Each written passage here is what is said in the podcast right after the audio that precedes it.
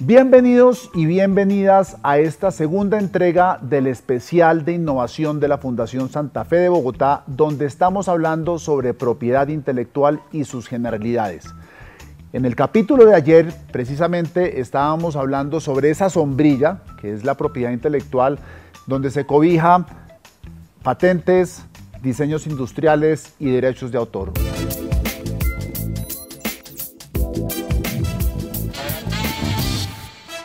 Hoy para hablar del tema de patentes tenemos con nosotros a un experto en la materia. Es el director de patentes de la firma de abogados Wolf Méndez, el doctor José Luis Salazar. Bienvenido, doctor Salazar.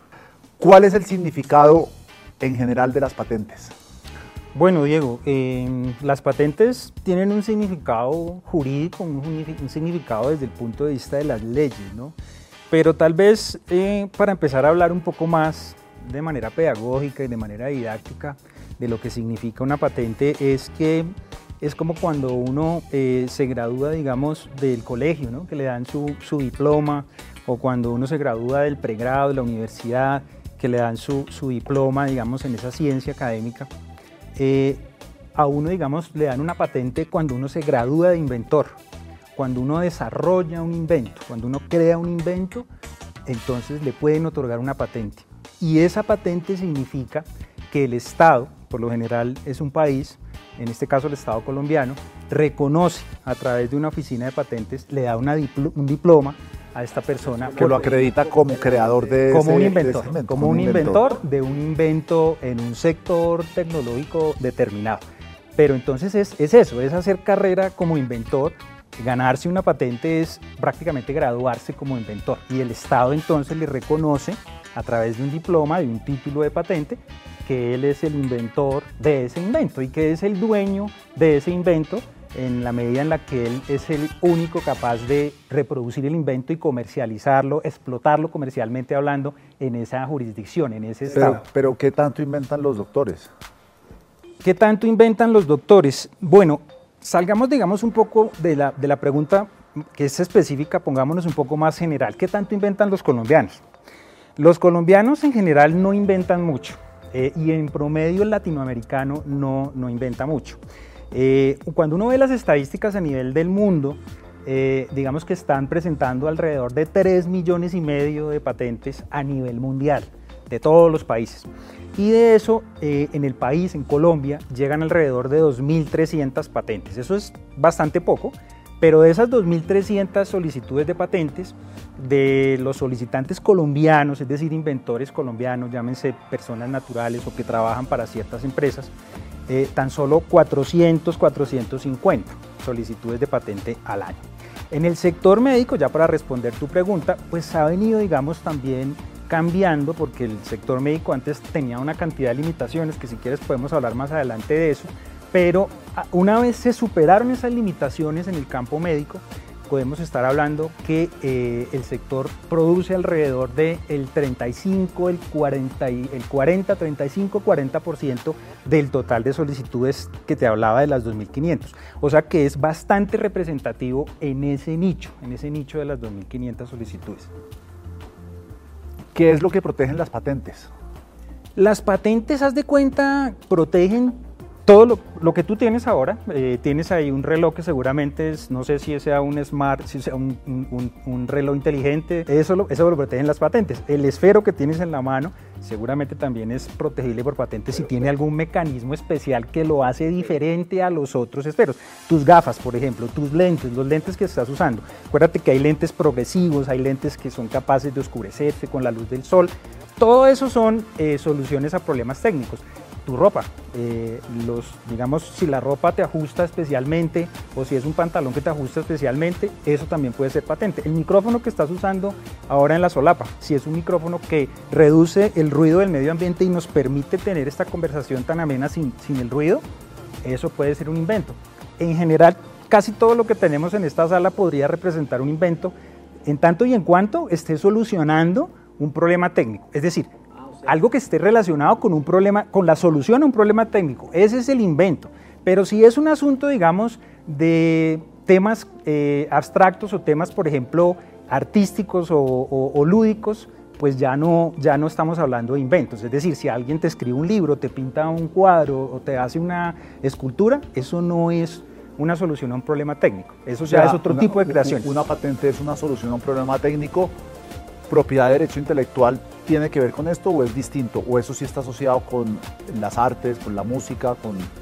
Todo tiene que ver. Es decir, cuando yo te hablaba que al, comienzo de la, de la, entrevista, cuando yo te hablaba que el inventor se gradúa eh, con, una patente, porque crea ese invento, a él se le reconoce una propiedad, que es una propiedad intelectual, es un tipo especial de propiedad, que eh, obviamente por ser la propiedad reconocida por el Estado, tú eres el único que puede usarla comercialmente hablando. Es como cuando tú tienes un carro, cuando tú compras una casa, cuando tú compras un computador. Es tu propiedad y se reconoce esa propiedad de acuerdo a unas eh, prescripciones en la ley que son a través de la solicitud de patente cuando esta solicitud se vuelve patente. Entonces, es un derecho de propiedad intelectual porque es una propiedad que, es, que viene de lo intangible a lo tangible con la patente por el invento que has creado y que le has aportado a la sociedad. Porque eso es lo importante, digamos, Diego, lo importante es que es un contrato social.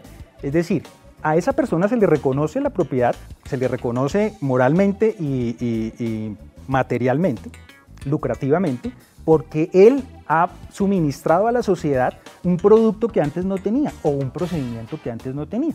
Entonces, como él fue capaz de hacer eso y se graduó por ese esfuerzo, el Estado le reconoce esa exclusividad y lo recompensa, le da ese diploma, es un contrato social, básicamente la patente.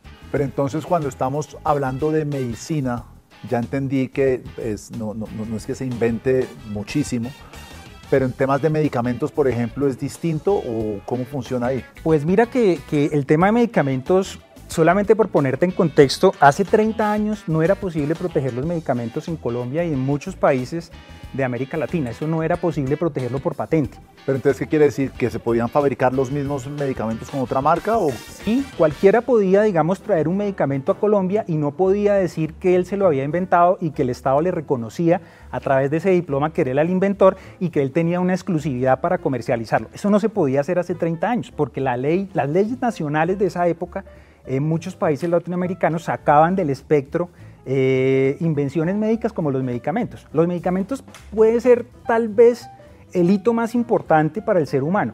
Te voy a poner un ejemplo. En el siglo XVII el promedio de vida era de 45 años. En el siglo XIX, ya con, con medicamentos ya descubiertos e inventados, a partir de antibióticos, etc., ese promedio de vida subió a los 60 años. Hoy, en 2022, el promedio de vida, por lo menos en Colombia, para las mujeres es de 82 años y para los hombres de 77 años. Entonces, esa curva de expectativa de vida se logró gracias a los avances en tecnologías de ciencias médicas de la salud, específicamente los medicamentos. Entonces, eh, de hace unos 20 años para acá, se viene respetando esa situación en Colombia, es decir, se pueden proteger a través de las patentes los medicamentos, los medicamentos, eh, digamos, para tratar múltiples enfermedades. Entonces, eso es valioso porque esa parte de las ciencias médicas que antes no era posible protegerla hace 30 años, hoy en día sí es posible protegerse por patente el desarrollo de los medicamentos. Y le iba a hacer esta pregunta, pero creo que ya la respondió, ¿y es por eso que las patentes son importantes? Sí, las patentes son importantes primeramente porque lo que te digo es un contrato social entre personas que son capaces de inventar, de desarrollar, de innovar, que le ponen productos... es para blindar esa capacidad creativa que tienen los productos que salen de su mente creativa. Perfectamente, es para darle ese reconocimiento a las personas que crean y ponen esos productos pues para favorecer a la sociedad. En el tema de las ciencias médicas, pues acuérdate que pues todos los avances en las ciencias médicas representan eso, representan mejor calidad de vida, representan mejor esperanza de vida, representa que tú vas a llegar a, la edad avanzada, pero con una calidad de vida alta que seguramente hace 100 años no tenías o hace 200 años no tenías. Pero es un reconocimiento básicamente a esos eh, desarrolladores, esos innovadores. ¿Y el sistema de patentes funciona igual en todas las partes del mundo o cada país tiene sus propias reglas? Eh, sí, mira, mm, actualmente, digamos, en este mundo globalizado de 2022, eh, el sistema de patentes funciona muy parecido, pero es una, digamos, es una evolución que ha venido sufriendo el sistema tal vez en los últimos 50 años, en donde antes digamos que la situación era muy diferente en los países, los procesos eran muy diferentes, los tiempos para obtener una patente eran muy diferentes, los requisitos para obtener este tipo de protección también eran diferentes, pero hoy en día, digamos, con esa armonización, que esa armonización viene producto, digamos, de foros internacionales en donde los países se ponen de acuerdo, en donde modifican sus leyes para cumplir con tratados internacionales, hoy podemos hablar de que el sistema de patentes internacional es muy parecido, es muy armónico, es muy armonizado. ¿Me podría dar otro ejemplo de la importancia de las patentes en el mundo médico? Claro, por supuesto. Hablemos del COVID-19, hablemos de la pandemia que, que, apareció por allá en diciembre de 2019, hace un poquito más de dos años. Imagínate que hace dos años, eh, pues la gente decía, oiga, esta pandemia está tremenda, la, digamos, la mortalidad está aumentando, eh, las personas mayores sobre todo son las más vulnerables, los que tienen comorbilidades, sobre todo temas respiratorios, de tensión alta, diabetes, en fin, eh, empezaron a morirse. Y entonces tenía que desarrollarse un medicamento y ojalá una vacuna, porque es un virus de, tipo, de los tipos coronavirus. Entonces, imagínate que para desarrollar una vacuna, en general se toman 10 años, con todos los procesos que tienen que ver con los estudios preclínicos, los estudios clínicos y la puesta en el mercado del producto. Dos años después, imagínate, dos años después de la, de la pandemia, hoy hay 30 vacunas disponibles. 30 vacunas disponibles. 30 vacunas. Un año y un mes después, o sea, me estoy regresando en el tiempo, habían 15 vacunas. Las más famosas, pues todos las, las conocemos, pero había muchas tecnologías que ponían en el mercado esas vacunas y que sin, la, sin el proceso de patentes hubiera sido imposible eh, tener ese desarrollo en tan corto tiempo y tener la disponibilidad de las vacunas para que la gente obviamente estuviera protegida frente al virus. Entonces, sin ese sistema de patentes, que como te decía, reconocía a los inventores, reconocía a los creadores y protegía a través de las patentes esas vacunas, pues no hubiéramos tenido ese desarrollo tan impresionante que tuvimos, que en un solo año teníamos 15 vacunas. Dos años después, 30 vacunas disponibles para que la gente esté protegida contra este tipo de virus. ¿Y quién da ese reconocimiento o esa patente? ¿Eso, eso es un organismo eh, internacional? ¿Cada país tiene su propio organismo de patentes y demás? ¿Cómo funciona? Sí, los derechos de propiedad industrial, específicamente las patentes, son territoriales. Eso quiere decir que los estados en principio son soberanos y son independientes para conceder en su territorio este tipo de propiedad. Entonces, eh, en principio los derechos de patente los reconoce cada país, pero eh, sucede que en este proceso de globalización del que te estaba hablando, que es muy armónico en los últimos 50 años, han habido unos procesos internacionales en los cuales a ti te permite que se presente una solicitud de patente en muchos países, es decir, en más de 150 países y te asignen una fecha de presentación. Eso es muy importante, digamos, en el derecho de patente, las fechas y en general en los derechos de propiedad industrial, porque esto tiene una vigencia. Esos derechos que yo te hablé al principio, que es ese inventor que se graduó de, digamos, le dieron ese diploma, ese diploma es por un tiempo. Eso no es, digamos, una, una situación eterna en el tiempo. No, no es vitalicio. No, no, te lo dan por un periodo específico, que actualmente son de 20 años, es decir, tienes 20 años de exclusividad.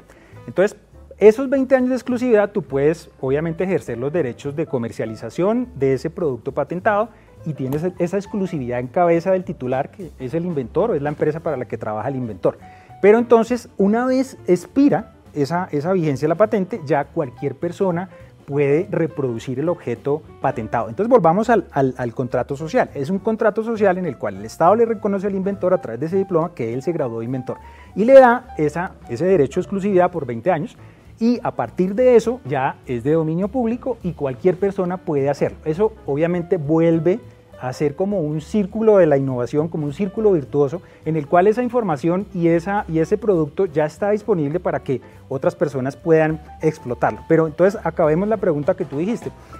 Hoy actualmente es posible presentar una solicitud de patente en muchos países, en 150 países, y te da un tiempo considerable para decidir a qué países realmente vas a proteger la patente.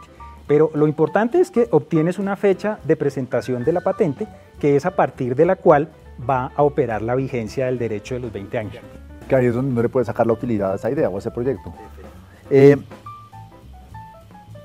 las instituciones médicas, la Fundación Santa Fe de Bogotá, ¿cómo se pueden beneficiar de un mayor conocimiento de cómo funciona el mercado de las patentes o inclusive de patentar ciertos inventos que hayan, que hayan tenido a lo largo de los últimos años? Eso es muy importante, Diego, porque eh, realmente las, las patentes y en general la propiedad industrial es una herramienta de la innovación y por supuesto que la Fundación Santa Fe de Bogotá es innovadora en los campos de las ciencias médicas. Entonces, cualquier desarrollo que sea susceptible de protegerse a través de la propiedad industrial y específicamente de las patentes, se convierte en una herramienta que potencia la innovación de la Fundación Santa Fe de Bogotá porque se reconoce, digamos, la creación, se reconoce el desarrollo, se reconoce la innovación de la Fundación Santa Fe Bogotá, se materializa la propiedad, se reconoce que la Fundación Santa Fe Bogotá es la titular de ciertos productos o ciertos procedimientos médicos y a través de esas patentes también puede comercializar y puede explotar comercialmente esos desarrollos.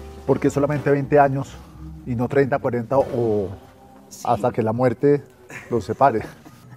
Sí, esto digamos que es una evolución que ha venido haciendo el derecho de patentes desde hace unos 50 años. anteriormente ni siquiera, digamos, las patentes tenían esa duración. De, a veces se hablaban de 10 años, otras veces se hablaban de 5 años. En el pasado, te voy a poner este ejemplo bien curioso, en el pasado, por ejemplo, cuando en las monarquías se reconocían derechos de monopolio que no son equivalentes a las patentes porque un derecho de monopolio es sobre algo que ya se conoce y en general es algo que ese monarca o ese, o ese regente le daba a un comerciante para que eh, explotara, digamos, eh, ese, ese objeto en un territorio determinado. Por ejemplo, el azúcar, la sal, las telas. Entonces les daban a esos comerciantes por 5 años o por 10 años renovables esa explotación, ese monopolio. Y a partir de allí ha venido, digamos, una, una situación en donde se ha hablado eh, de un periodo de tiempo que ha oscilado entre 5 y 20 años, para ponerlo actualmente en 20 años a partir de la fecha de presentación de la solicitud de patente. Lo que pasa es que, como tú sabes, hay tecnologías que cambian muy rápidamente. Hablemos otra vez del, smartwatch o hablemos del teléfono inteligente. Tú sabes que hay siempre versiones todos los años de, teléfonos inteligentes. Que es exasperante porque uno compra uno y al año siguiente tiene que pagarlo y uno quiere tener el último. Claro, pero todo eso se convierte en patente. Entonces, hay sectores que seguramente no utilizan los 20 años de patente porque la tecnología evoluciona muy rápidamente. Entonces, solamente utilizan una fracción, puede ser 5 años, 6 años, 7 años, mientras la tecnología evoluciona. Y en la tecnología médica también se ha venido dando eso, los medicamentos. Los medicamentos cambian muy rápidamente y por eso tampoco utilizan el espectro total que son los 20 años. Por lo general, digamos que las tecnologías son las que marcan esa, decisión de, de cuánto es el tiempo óptimo para explotar una patente, porque casi ninguna se va hasta los 20 años, por ese cambio que te vengo diciendo. Cuando usted me está em, hablando de las gafas, por ejemplo, las gafas en su época debieron haber tenido ah, la, patente, pero hoy en día todo el mundo puede fabricar gafas, ¿o no? Sí, todo el mundo puede fabricar gafas, pero si por ejemplo alguien se inventa, haz de cuenta tú, las gafas de un fabricante muy poderoso de, software se, inventa una tecnología en la cual tú puedes mirar en los lentes eh, la web puedes hacer búsquedas en la web a través de audio o solamente con los ojos. Eh, eso, digamos que ya es un objeto distinto, porque son unas gafas que sirven para ver, pero además son unas gafas que sirven para interactuar con el mundo virtual. Bueno, para ir cerrando, eh, José Luis, en el campo de la medicina, más allá de los medicamentos y demás, ¿dónde se le puede sacar jugo a la patente? Bueno, realmente eh, en el campo de la medicina, tú sabes que generalmente todas las personas, bueno, te hablo, te hablo digamos, del, día a día. En el día a día, pues tú puedes tener, digamos, una cantidad de situaciones en las cuales las patentes pueden estar eh, allí mismo. O sea, si tú, por ejemplo, te lesionas o en este momento yo me caigo al bajarme aquí estas escaleras y me devuelvo el tobillo, pues seguramente que eh, para mi tobillo hay una venda especial que puede eh, sanar o puede contener, digamos, la lesión. Cuando tú te cortas, eh, actualmente, mira, yo sufrí una cortada en un dedo, me gusta mucho cocinar y me gusta afilar los cuchillos. Y aquí me corté.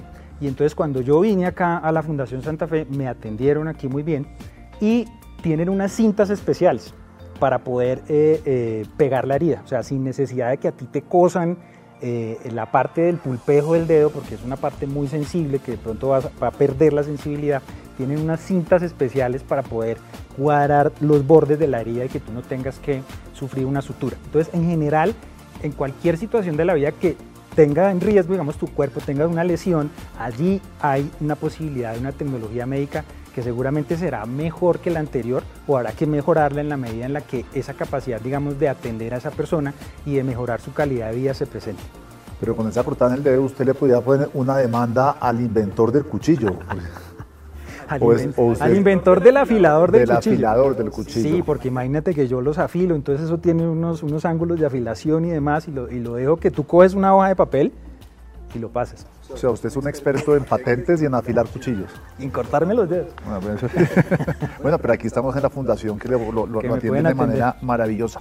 No sé si nos quedó algún tema por fuera en esto de las patentes eh, que es importante para quienes nos están viendo y oyendo en este, en este podcast.